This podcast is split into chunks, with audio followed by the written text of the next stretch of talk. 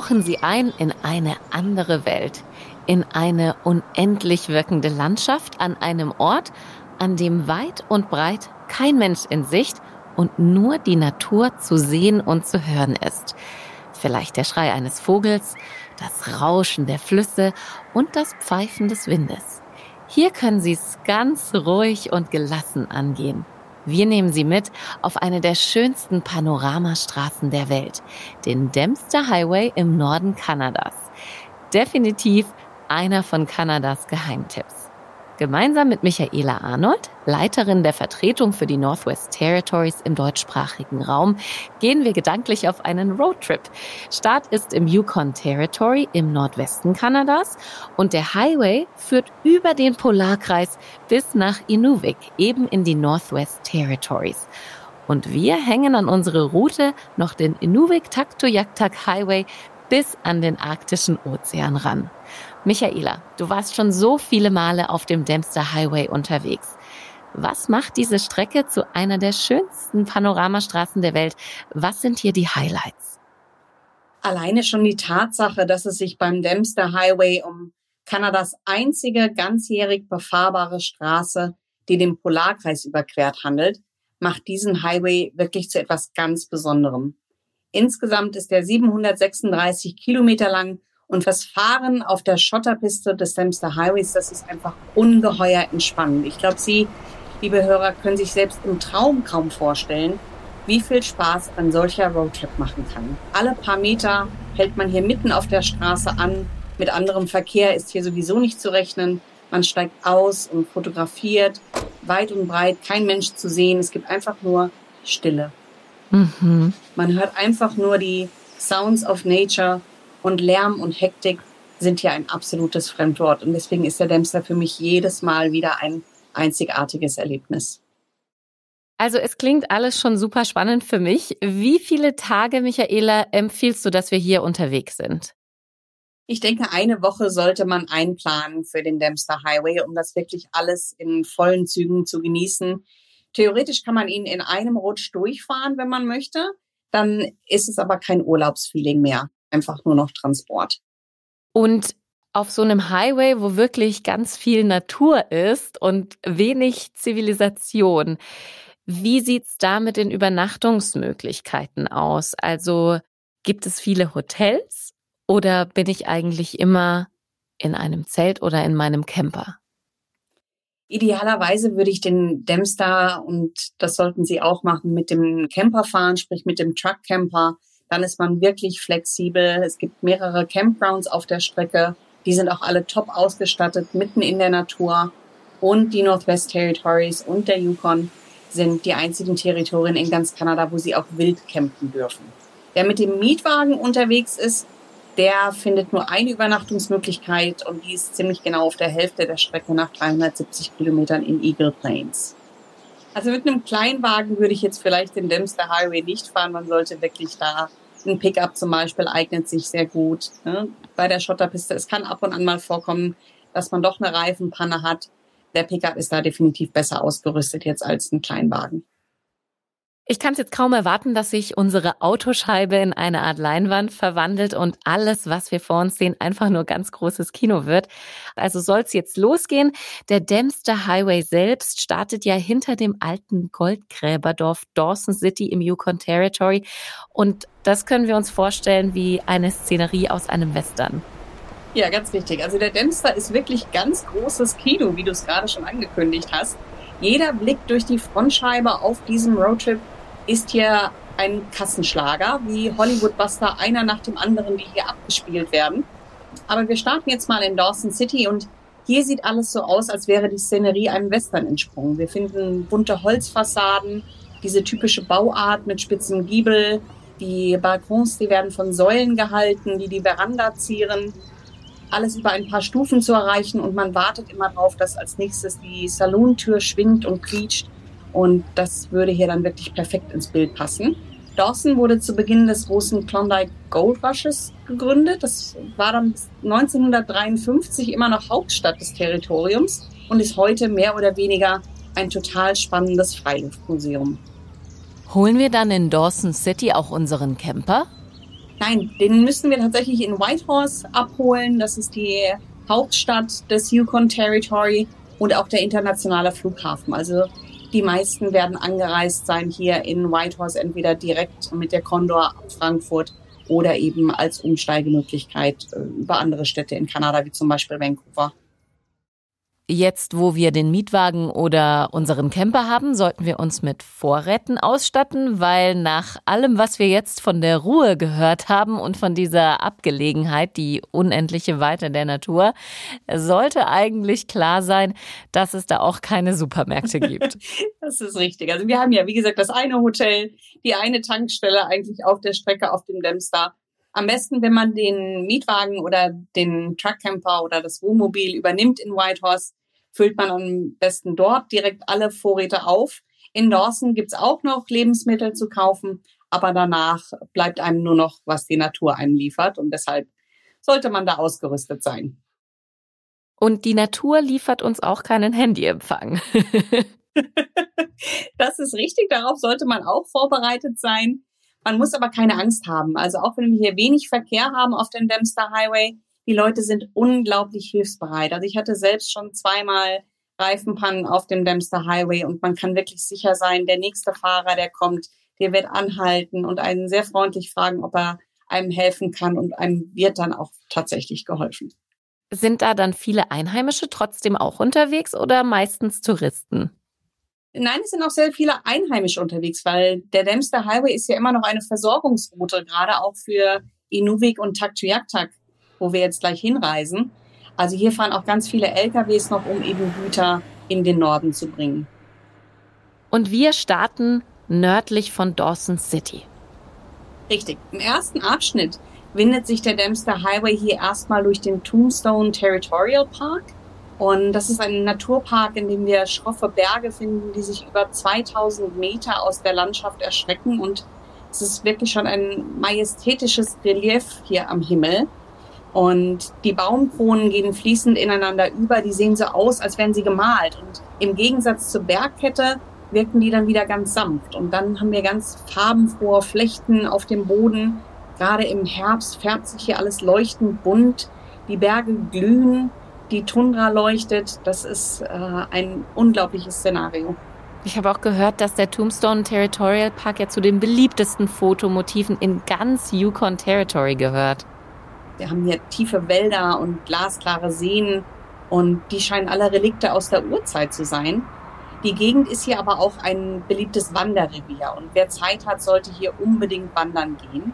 Und wer keine Zeit oder auch kein Budget hat für einen Hubschrauberrundflug, wir kommen mit dem Dempster Highway auf diesem Abschnitt dann auch über eine alpine Ebene und da kann man das atemberaubende Panorama ebenso genießen. Wenn wir jetzt unseren Roadtrip auf zwei Etappen aufteilen wollen, dann würden wir nach dem ersten Abschnitt, also circa 370 Kilometer, jetzt Halt auf halber Strecke machen. Genau. Und dann sind wir wahrscheinlich schon völlig erschöpft von den vielen Eindrücken, die wir hatten, weil wirklich auf dem Dempster Highway finden wir einen Wow-Moment nach dem anderen. Immer wenn ich denke, schöner geht's nicht, kommt die nächste Kurve und es ist einfach noch schöner. Auf halber Strecke liegt dann Eagle Plains. Das ist eine kleine Ortschaft mit Campingplatz, mit Hotel und eben der berühmten Tankstelle, an der wirklich jeder auftanken muss. Hier kann man eben übernachten, wenn man mit dem Mietwagen unterwegs ist, mit dem Camper ebenso. Und Eagle Plains bezeichnet sich stolz als Oase inmitten der Wildnis. Und eigentlich ist das auch gar nicht übertrieben, weil es ja hier weit und breit nichts anderes gibt. Man sollte hier aber keinen Luxus erwarten. Das Örtchen mit seinen circa acht Einwohnern, das ist recht zweckmäßig. Eagle Plains ist ja jetzt immer noch im Yukon Territory und auch ganz knapp vor dem Polarkreis. Ja, das sind wirklich nur noch ein paar Kilometer und deswegen geht's gleich weiter auf unserer nächsten Etappe, nämlich zum Polarkreis, zum Arctic Circle. Und wenn wir diesen Punkt hier überqueren, dann befinden wir uns im Land der Mitternachtssonne. Und ab dem 22. Juni scheint die Sonne hier an 57 Tagen 24 Stunden lang. Wow, es ist wirklich, also wenn man das noch nie erlebt hat, absolut beeindruckend. 57 Tage nonstop Sonne und das 24 Stunden lang. Genau. Und wer das noch nicht kennt, man muss hier wirklich um ein Uhr nachts noch Sonnencreme auftragen, wenn man denn wach ist. Und das Schöne ist natürlich, dass man in dieser Zeit jede Menge Zeit und Raum für Outdoor-Aktivitäten hat. Und die Lichtverhältnisse, gerade für Fotografen, die werden es lieben, die sind phänomenal. Und mit der Überquerung des Polarkreises überschreitet der Dempster ja jetzt auch die Grenze zu den Northwest Territories, wo wir eigentlich auch hinwollen. Genau, die Grenze kommt kurz hinter dem Polarkreis. Da stellen wir dann unsere Uhr eine Stunde vor. Man könnte meinen, dass in der Wildnis das eigentlich gar keine Rolle spielt, wie viel Uhr es ist, aber das tut es, weil es danach noch zwei Fährfahrten gibt, nämlich Peel River und Mackenzie. Und die verkehren jeweils nur bis Mitternacht beziehungsweise ein Uhr morgens. Wenn man die verpasst, dann muss man eventuell bis zum nächsten Morgen am Ufer warten. Und das wäre ja dann irgendwie schade. Mhm. Bevor wir jetzt aber zu den Fähren kommen, überqueren wir erstmal noch die Richardson Mountains. Und das ist wirklich nochmal so ein Wow und so ein spektakulärer Moment. Weit oberhalb der Baumgrenze hier entlang durch das Gebirge. Und die Landschaft ist so unberührt, dass hier noch nicht mal alle Gipfel schon einen Namen tragen. Das hatten wir ja schon öfter in Kanada. Und so oft gibt es ja auch mehr Tiere als Menschen. Das ist richtig. Hier im Gebiet lebt zum Beispiel die letzte Großherde der Porcupine Caribous. Und die besteht aus der fast unvorstellbaren Zahl von knapp 165.000 Tieren. Die zieht jedes Frühjahr von den Richardson und Ogilvy Mountains, wo sie dann überwintern, in Richtung Norden zu den Weidegründen an den Küstenebenen. Und wenn diese Herde den Dempster überquert, dann muss er für einige Tage gesperrt werden. So groß ist die Herde. Das ist wirklich wow. unvorstellbar.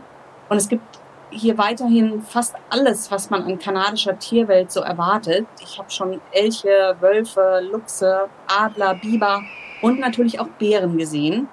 Und gerade die Begegnung mit Grizzlies, die die Gegend hier durchstreifen, die vergisst man nie. Eine lustige Begebenheit war bei mir auf einer der Touren zum Beispiel, es gibt den See, der heißt Two Moose Lake auf dem Dempster Highway oder am Dempster Highway.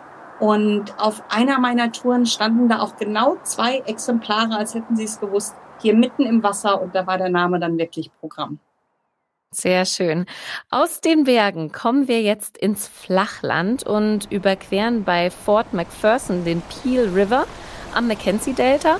Fort McPherson ist hier die älteste Gemeinde im Mackenzie-Delta und die hat ja auch eine langjährige Geschichte. Ja, Fort McPherson war ganz lange, über 50 Jahre, ehemalige Handelsniederlassung der Hudson's Bay Company. Heute gibt's nicht viel mehr als eine Kirche und ein paar Häuser. Wir haben hier den indigenen Stamm der Gwich'in, das heißt, die alten Traditionen treffen hier aufs Moderne. In den Sommermonaten gibt es Workshops und Guided Tours. Die lohnen sich auf jeden Fall, wenn Sie hier in dieser Zeit unterwegs sind. Und hier befindet sich auch die letzte Ruhestätte der legendären Lost Patrol, der RCMP. Nämlich im Jahr 1911 hat sich ein vierköpfiges Team von Fort McPherson aus mit einem Hundeschlitten auf den Weg nach Dawson City gemacht. Die kamen aber nie an. Corporal Jack Dempster, der Namensgeber des Dempster Highways, der leitete damals die Suche nach den vermissten Männern. Die Leichen wurden schließlich geborgen und dann hier in Fort McPherson beigesetzt. Und die Grabstätte ist heute eine Gedenkstätte, die immer noch von vielen Reisenden besucht wird.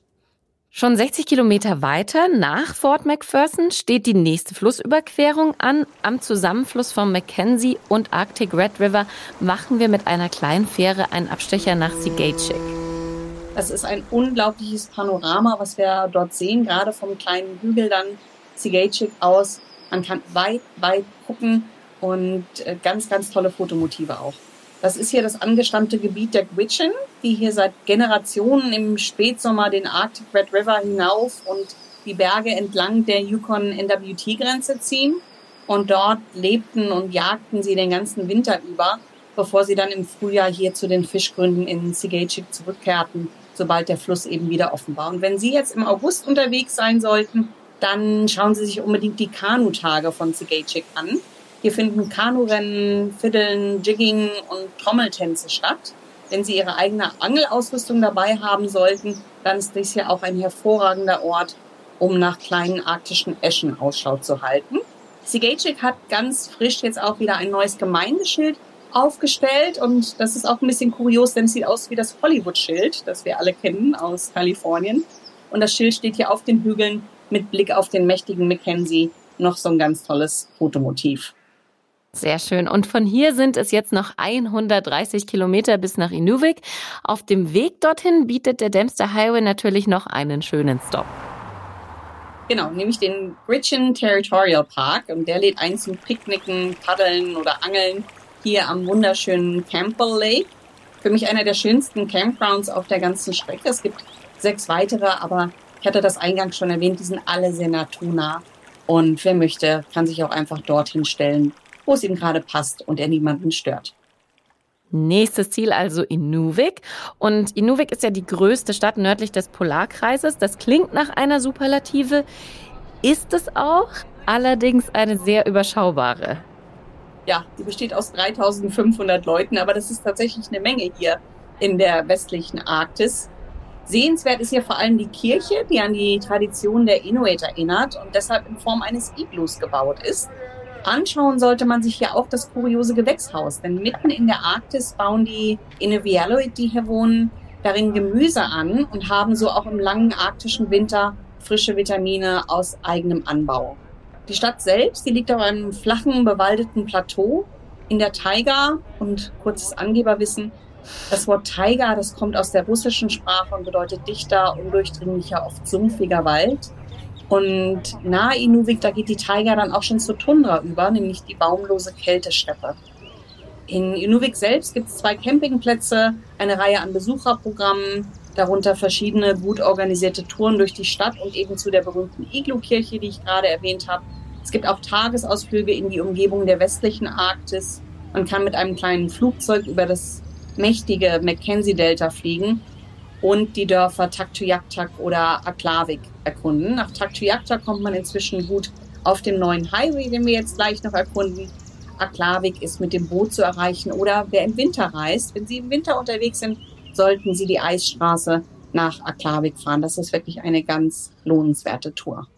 Der Dempster Highway endet ja nun hier eigentlich in Inuvik. Wir haben zu Beginn schon gesagt, dass wir die Verlängerung, den Inuvik-Taktoyaktak Highway bis an den arktischen Ozean noch mit ranhängen wollen. Das sind jetzt nochmal weitere 140 Kilometer. Richtig, das ist auf jeden Fall nochmal ein ganz neues Abenteuer für sich. Ich weiß gar nicht, was schöner ist, der Dempster Highway oder der Inuvik-Taktoyaktak Highway. Denn weiter hoch in den Norden Kanadas geht es nicht. Taktujaktak ist der nördlichste Ort, den man mit dem Auto erreichen kann.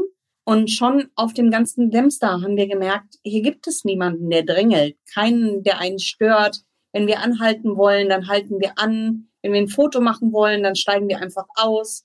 Und wenn Grizzlybären vor uns auf der Straße das Tempo angeben, dann bleiben wir einfach ganz ruhig und gelassen und warten oder trotten hinterher. Und deshalb genießen wir jetzt noch 140 Kilometer mehr dieser Stille und dieser unendlichen Weite. Der Inuvik-Taktoyaktak Highway geht ja durch eine Sumpf- und Seenlandschaft, die für sich schon sehr beeindruckend ist, weil man eben dort diese Weite hat und das am Ende der Weltgefühl. Es kommt aber noch eine weitere Einzigartigkeit auf uns zu vor Taktoyaktak. Richtig, das sind die Pingos. Und die Strecke ist total faszinierend, weil es teilweise wie eine Mondlandschaft wirkt. Wir haben ja auch einige Hochplateaus, auf dem Inuvik Taktujaktak Highway. Und kurz vor Taktujaktak tauchen sie dann auf und sehen aus wie kleine Hügel entlang der Strecke, eben wie auf dem Mond, wie man sich das dort vorstellt. In der Sprache der Inuvialuit bedeutet das erstmal einfach nur Hügel. Es ist aber viel mehr als das, wenn man sich das Innere eines Pingos ansieht. Der besteht nämlich im Kern aus Eis, auch wenn er sonst grün bewachsen ist oder leuchtend bunt im Herbst. Und der massivste Pingo ist der legendäre Ibiuk-Pingo. Der ist so groß wie ein 15-stöckiges Gebäude. Und diese Hügel, die kann man sich eigentlich wie eine Cola-Dose im Gefrierschrank vorstellen, die sich durch die Kälte dann langsam nach außen wölbt. Und so ist das auch beim Pingo. In ihm ist angestautes Eis und das breitet sich immer weiter aus. Und wie bei der Dose wird die Spitze des Pingo irgendwann aufplatzen und der ganze Hügel in sich zusammenfallen. Und hier bei Taktujaktak finden wir wirklich vom neugeborenen Baby-Pingo bis zum Senior-Pingo wie dem Ibiuk alles. Total faszinierend. Nach den Pingos sind wir schon am Ziel. Tak, triak, tak. Ja, gefühlt am Ende der Welt, und das ist es ja auch schon fast, ist diese wirklich sehr schöne kleine Gemeinde der Inuvialuit wie aus dem Bilderbuch mit bunten Häuschen, die hier teils auf Stelzen stehen und den Seen und den Eisschollen ringsherum und natürlich direkt am arktischen Ozean. Ja, und da wird es Zeit für das Toe-Dip-Ritual. Einmal also den Zeh ins eiskalte Wasser vom Nordpolarmeer tauchen. Sehr erfrischend. Also wirklich ein unfassbares Erlebnis dieser Roadtrip von Anfang bis Ende. Nochmal zum Abschluss, was sollte man denn nicht verpassen, wenn man in Taktoyaktak ist, um auch die Kultur der hier lebenden Inuvialuit kennenzulernen? Ja, schade wäre es tatsächlich, wenn Sie einfach nur durch den Ort fahren, den See ins Nordpolarmeer tauchen, ein Foto machen vom Schild, das natürlich dort steht, Arctic Ocean, und dann wieder fahren. Weil die Kultur finde ich hier immer wieder mega spannend. Man kann in Inuvik schon ein sogenanntes Lunch with the Locals buchen. Das heißt, auch die Restaurants sind natürlich sehr begrenzt. Ich habe jetzt schon die Mehrzahl genannt. Eigentlich gibt es nur eins in Taktujaktak und man kann sich natürlich ein Sandwich im Supermarkt kaufen. Wenn man dieses Lunch with the Locals bucht, dann bekommt man also nicht nur garantiert eine warme Mahlzeit in Inuvik, man speist also quasi mit einer Inuvialuit-Familie und die können einem wirklich ganz viel hier über die Kultur erzählen, wie sie hier leben, wie das mit Lebensmitteln ist, die sie ja eingefahren bekommen per LKW, früher nur über die Eisstraße, jetzt über den neuen Highway. Jagd und Fallenstellen ist natürlich hier noch Teil der Kultur. Es wird noch ganz viel gesammelt, Kräuter, Beeren etc., um hier eben zu überleben in der westlichen Arktis. Und das ist jedes Mal eine unglaublich spannende Geschichte und für mich life-changing. Also das sollte man sich unbedingt anhören und deshalb kann ich Ihnen den nur ans Herz legen, den Lunch with the Locals erweitert auf jeden Fall auf so vielen Ebenen unseren Horizont dieser Roadtrip. Wir hatten jetzt schon ein, zwei Mal erwähnt, wenn man im August, im Juli reist, dann kann man das und das machen. Würdest du das auch empfehlen als die beste Reisezeit? Das kommt einfach immer darauf an, ob man Winterfan ist und mit Schnee und Eis gut umgehen kann. Für mich tatsächlich ist der Dämster im Winter fast mit am schönsten. Also da habe ich gelernt, Eis und Schnee und Weiß ist alles andere als langweilig. Auch wenn alles in Weiß getaucht ist, verändert sich die Landschaft dramatisch bei jeder Kurve. Ich liebe es, den Dämster im Winter zu fahren. Dann kann man eben auch gut die Eisstraße nach Aklavik anschließen. Auch das ist ja so eine Once-in-a-Lifetime-Erfahrung, eine Eisstraße zu fahren. Ansonsten für den Sommer ist natürlich die Mitternachtssonne im Juni die ist total spannend. Ab August hat man schon wieder die Chance, Nordlichter zu sehen. Im September färbt sich die Tundra leuchtend bunt. Also es gibt ganz, ganz viele tolle Momente, die man eben zu allen Jahreszeiten hier erleben kann. Die Wetter- und Straßenverhältnisse muss man allerdings beachten. Ich habe eingangs gesagt, der Dämster ist ganzjährig befahrbar. Das stimmt nicht 100 Prozent, weil ich habe auch die Fähren erwähnt. Und wenn das Eis friert oder taut, dann fahren diese Fähren nicht und dann kann man den Dämster nicht komplett durchfahren. Das ist also einmal im Frühjahr der Fall, circa März, April und dann nochmal Ende Oktober, November. Da kann man den Dämster dann nicht komplett durchfahren. Wetterumschwünge kann es aber auch so das ganze Jahr übergeben. Darauf sollte man sich einstellen. Wenn Sie jetzt Lust bekommen haben, und davon gehe ich absolut aus, den Dempster Highway zu befahren, alle Infos gibt es auch nochmal auf dempsterhighway.com und auch auf spectacularnwt.de.